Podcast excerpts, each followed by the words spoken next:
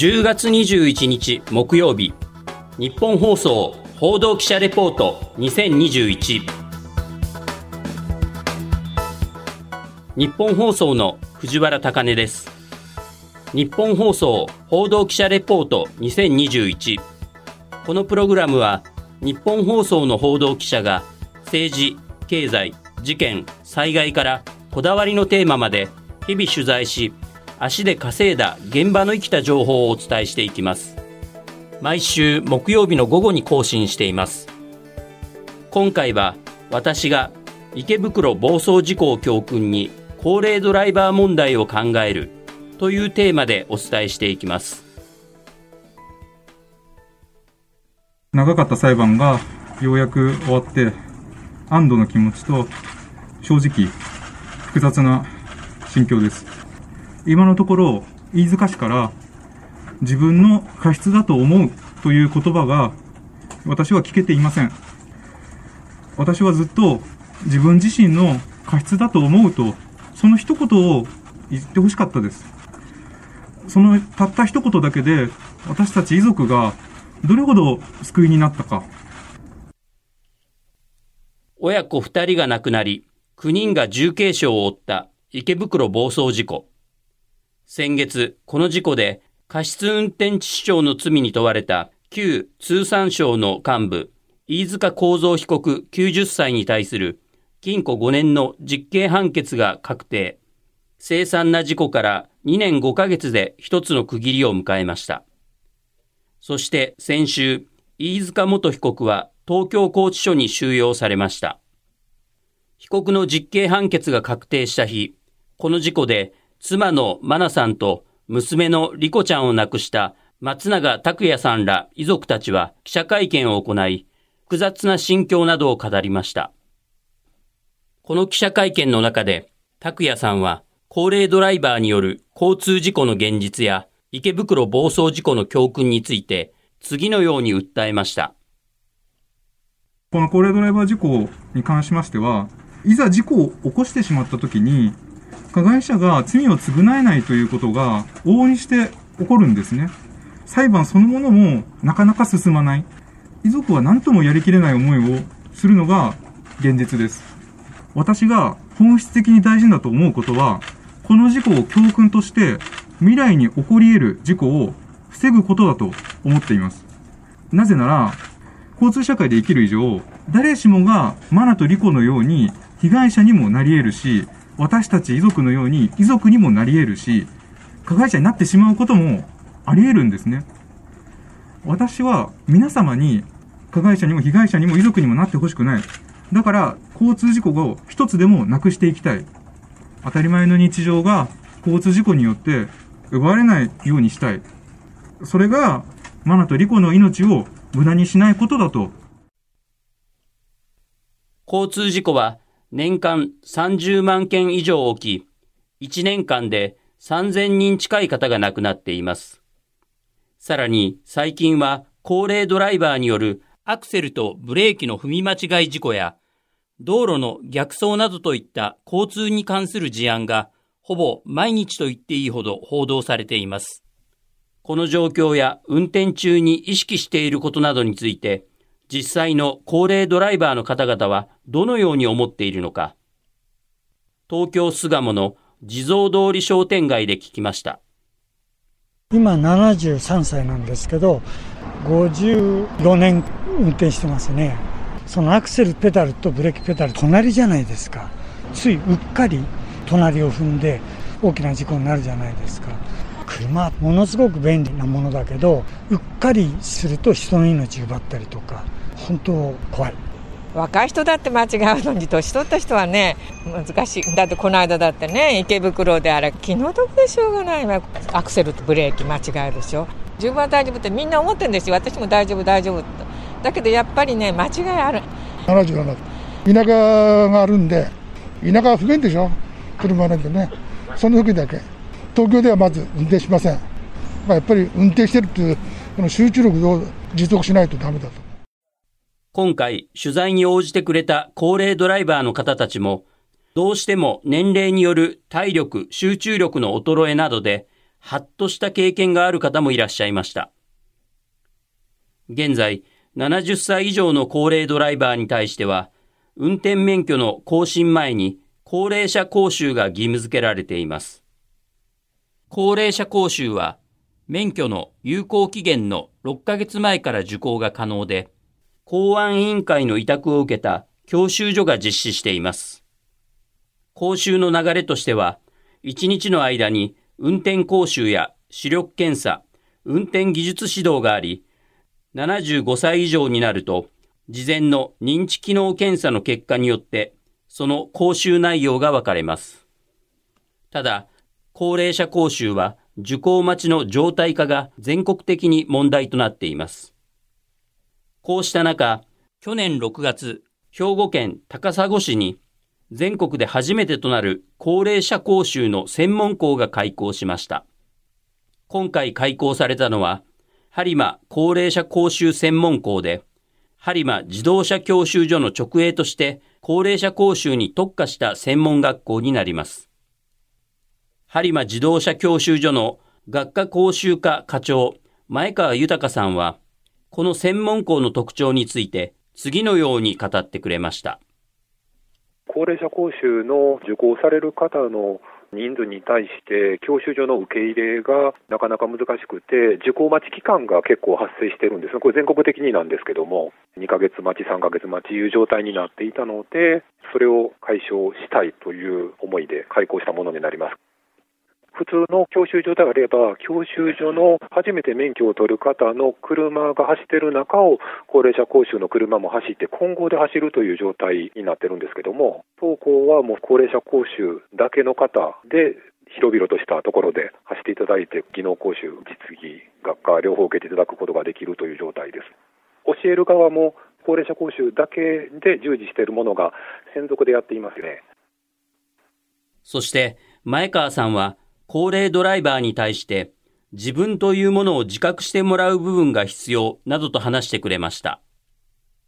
東京であればいいと思うんですけども、私どものこう高砂であったりとか地方であると、車っていうのが必需品になるんですね。免許を取り上げてしまうっていうのはなかなか難しいと思うので、その自分の今の状態っていうのをよく理解した状態でやっぱ安全に運転していただくということで、自分というものを自覚してもらう部分が必要ですね。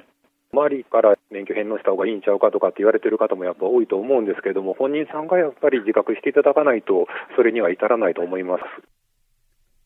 前川さんからも、免許返納に関するコメントがありましたが、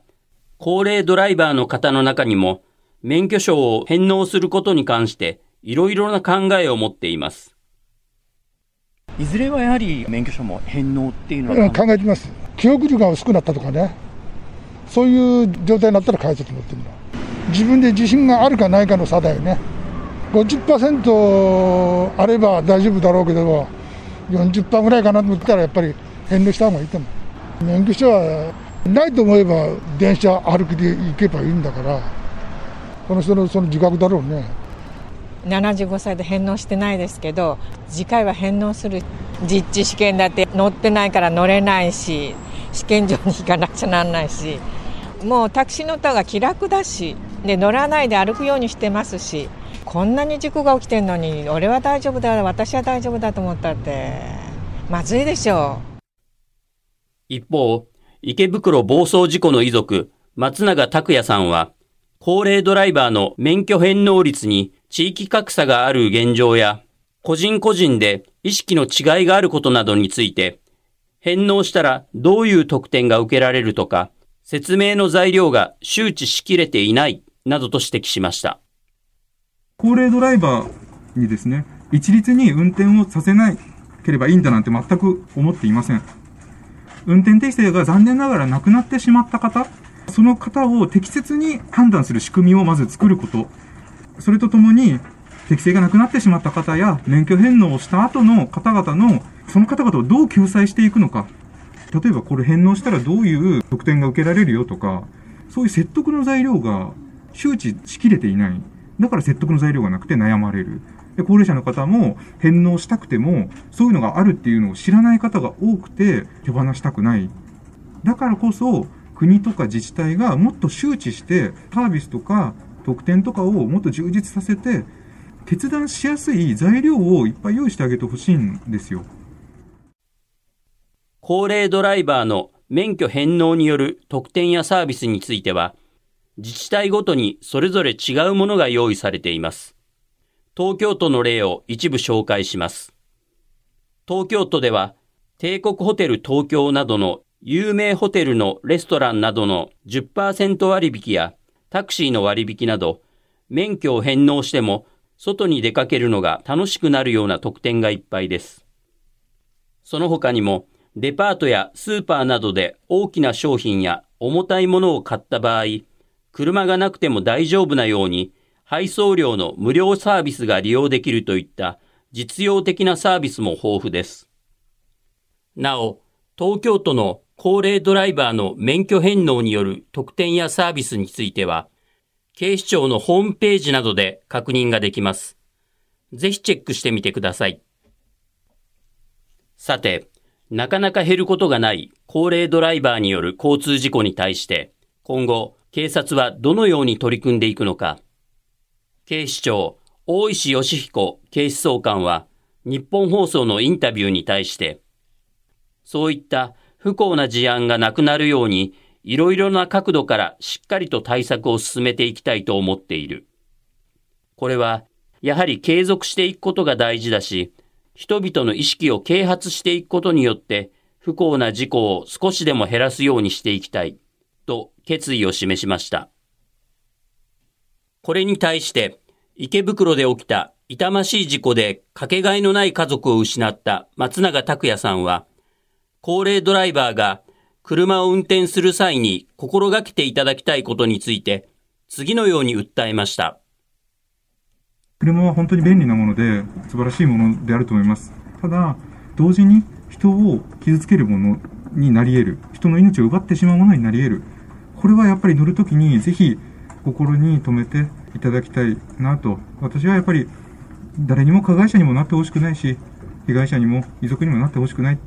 ぜひそのことを頭に念頭に置いてハンドルを握っていただきたいなと。それが多くの人に広がっていけば、事故は下手していけると思うので。おしまいに、1時間以上に及んだ記者会見の中で、松永拓也さんは、妻の真奈さんと娘の莉子ちゃんへの思いについて、目に涙を浮かべながら語りました。私はこのメッセージを直接聞いて、愛する家族や身内、知人たちを守るために、これまで以上により慎重な車の運転を意識しようと心に誓いました。誰もが当事者になってしまう可能性がある交通事故。皆さんもこの拓也さんの思いを聞いていただいて、被害者、加害者、遺族のどれにもならないように、普段から安心、安全な車の運転を心がけていただければと思います。最後に、マナとリコへの思いを述べさせていただきたいと思います。二人に出会えて本当に幸せでした。たくさんの愛を教えてもらって、たくさんの愛をくれました。心から愛し愛していると伝えたいです。まあ、交通事故を一つでも減らすことができたよって自分が命尽きるときに言えるように生きていきたいです。裁判が終わった今、やっと争いではなく、二人の愛してくれた私らしく生きていけるなと、これからは二人の愛してくれた僕に戻って生きていきたいなと思っています。日本放送報道記者レポート2021次回の担当は遠藤達也記者です。衆議院選挙の直前ということで名言もありました。総選挙の歴史を紐解くというテーマでお伝えします。ここまでのお相手は日本放送の藤原貴根でした。